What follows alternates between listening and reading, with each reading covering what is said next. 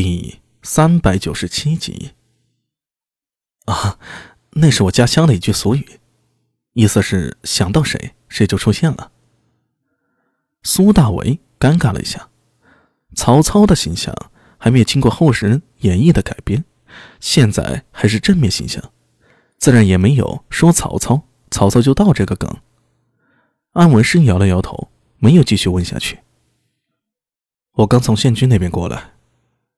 呃，怎么？你跟县局说什么了？我……安文生犹豫了一下，说道：“我提出辞呈了。”这么快？苏大为有些意外。今天看到他时，还以为他是冲着县衙里的邓健那件事来的。如今看来，他可能也打定了主意。连辞去不良人副帅一事一并说了，也不算快了。其实想了有一段时间了，如今也算做个了结。安文生说着，停了一下，接着说道：“不过临走前，我想帮你一把。你查的那个案子，如果用得着我，可以跟我说。”苏大为沉默了一下。当初县军裴新简以陈明为不良帅。又设下苏大为、安文生和高大虎三人为不良副帅，结果转眼之间，高大虎去了大理寺，安文生又请辞，这长安县只剩自己和陈敏一正一负，想必日后两人间的摩擦会更多。我跟县局说了，我走之后，手下那些不良人都归到你的手下。安文生又说道：“上次高大虎走以后，手下不良人不及安排。”大部分被陈敏给吸纳过去，苏大为这边就拉到三个人。呃，谢了。照理说应该请你喝场酒，为你践行。不过最近手头这件案子，只怕……哎，酒随时可以喝。我在长安还会待一段时间。你要出去啊？苏大为有些意外，原本以为安文生是受到西秀芳那件事的刺激。至多只是不做不良人呢。现在听到安文生话里的意思，似乎是要离开长安呢。不过两人对我来说只是一个过渡，打发一下时间。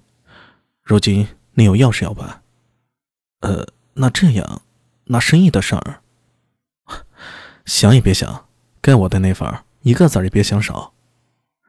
一番玩笑，将即将离别的愁绪冲淡了不少。哦，先说下你这个案子吧。邓建人还没抓到，后面打算如何做？我也正为此发愁呢。苏大为整理着思路。此案已涉及到了新罗使团、霸府、百济道琛，如今又多出了个高句丽邓建，吴王李克的名字自然不适合提起。新罗使团只能盯着，不能做多余的动作。否则会引发两国邦交的问题。霸府就像是蚊虫一样，要找的时候找不着，不找的时候又时不时出来恶心一下。至于道琛嘛，潜伏的更深，至今没有露出任何影子。而邓健，说到邓健呀，苏大为心口抽动了一下，用了极大的力气。将胸中沸腾起来那股戾气给压了下去。我倒是想找到他，可惜现在不知上哪去找。也就是说，四条线现在全都是死路，除了盯住新罗使团，没有别的办法了。安文生摸着自己光洁的下巴，也可以这么说。苏大伟苦笑着点了点头。然后他发现安文生笑眯眯的看着自己，那个表情呢，就像是在说：“你求我呀，求我，我就告诉你。”老安，安副帅，你想到什么了？别卖关子啊！